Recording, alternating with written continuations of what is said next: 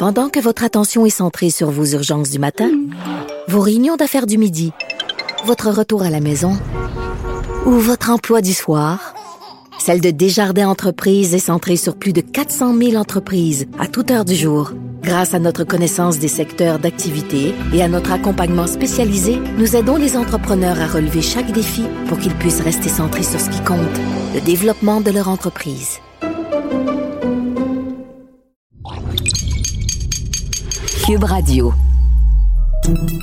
Salut, c'est Charles Dran avec l'équipe dans 5 minutes. On s'intéresse aux sciences, à l'histoire et à l'actualité. Aujourd'hui, on parle de légumes.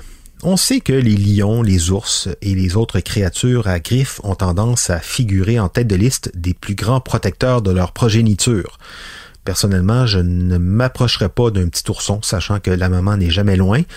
C'est vrai pour la plupart des animaux, mais est-ce vrai aussi pour d'autres êtres vivants comme les légumes? De récents travaux en génétique de l'évolution montrent qu'on n'a pas avantage non plus à approcher des bébés radis. Et oui, voici Élie Jeté. Une nouvelle étude révèle que les plantes peuvent également fournir des efforts impressionnants pour protéger leurs petits. Selon des chercheurs de Stanford, les radis sauvages et leur progéniture éloignent les chenilles affamées en utilisant l'expression de gènes antiprédateurs.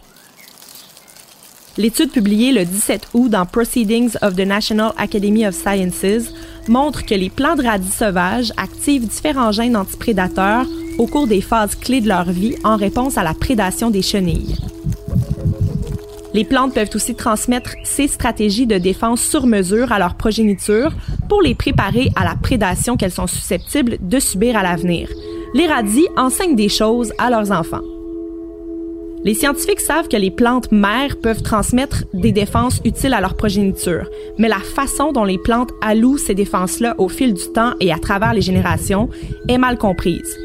L'auteur principal de l'étude, Rodolfo Dirzo, professeur de sciences de l'environnement à la Faculté des sciences humaines de Stanford, croit que cette étape de compréhension sera importante pour les humains. Par exemple, l'aspirine, la morphine et le médicament Digitalis pour le cœur sont quelques-uns des nombreux médicaments dérivés des défenses chimiques créées par les plantes. Les défenses naturelles des plantes peuvent aussi être exploitées par l'homme pour protéger des cultures ou lutter contre les ravageurs.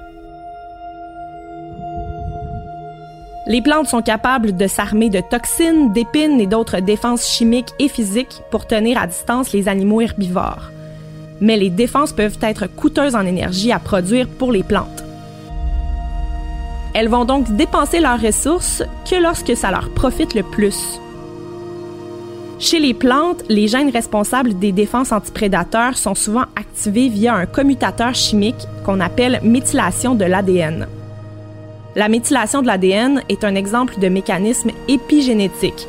Épi signifie au-dessus de, donc on parle de mécanismes qui modifient le comportement des gènes sans altérer l'ADN en soi.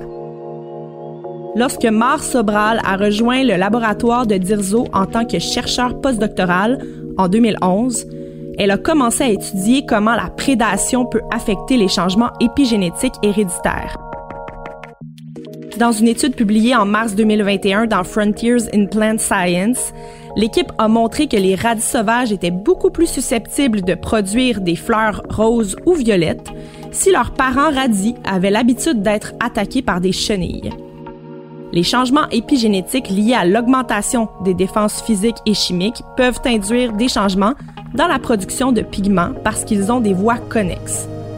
Pour pousser encore plus la compréhension du phénomène, l'équipe de recherche a conçu une expérience multigénérationnelle en serre pour explorer les interactions entre les plantes de radis sauvages et leurs prédateurs.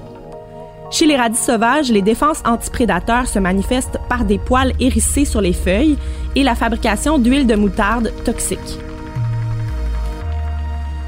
L'équipe a voulu savoir comment les plantes de radis sauvages allouent leurs défenses physiques et chimiques et comment des défenses accrues au cours d'une étape de vie particulière peuvent être transmises d'une génération à l'autre.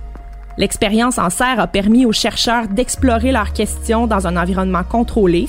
Les plants de radis ont reçu suffisamment de lumière, d'eau, de nutriments et une température constante. Et seules les chenilles ont été autorisées à brouter les plants de radis sauvages, en d'autres mots, les radis n'avaient rien d'autre à faire que de se défendre contre les chenilles. Ils ont testé 160 plants de radis avec des dizaines de chenilles qui attaquaient les plantes pendant deux semaines au cours de deux étapes clés de leur vie.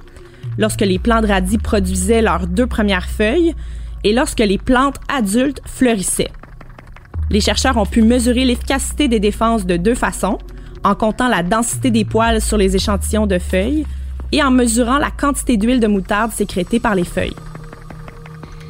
Au bout du compte, les défenses physiques et chimiques des radis sauvages étaient facilement activées par la prédation au début de la vie de la plante, dès l'apparition de ses premières feuilles. Cependant, à l'âge adulte, seulement les défenses chimiques, la production d'huile de moutarde, étaient déployées par les plantes en réponse à une attaque de chenilles.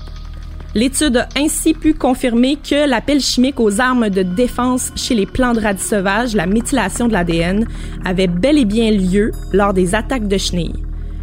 Pour les chercheurs, comprendre ça, c'est vraiment une clé importante à la compréhension de la biodiversité. La chaîne alimentaire est remplie de mystères et cette découverte fait partie des mystères résolus. Et oui, mystère résolu pour le radis sauvage et sa progéniture. On peut supposer l'existence de stratégies similaires pour la maman patate, la maman pomme ou la maman herbe à puce. Merci, Élise Jeté, c'était en cinq minutes.